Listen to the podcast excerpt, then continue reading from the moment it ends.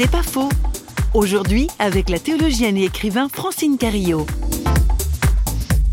Jésus n'est pas un modèle moral qu'il faudrait imiter. Il représente la vie qui est en nous à son point de plus haute densité. Cette vie vraie qu'en fait chacun d'entre nous porte en lui, mais ignore peut-être, ou bien n'arrive pas à, dégager pour toutes sortes de raisons. Mais cette vie que le Christ a vécue, elle est présente, moi je le crois profondément, en chacun d'entre nous.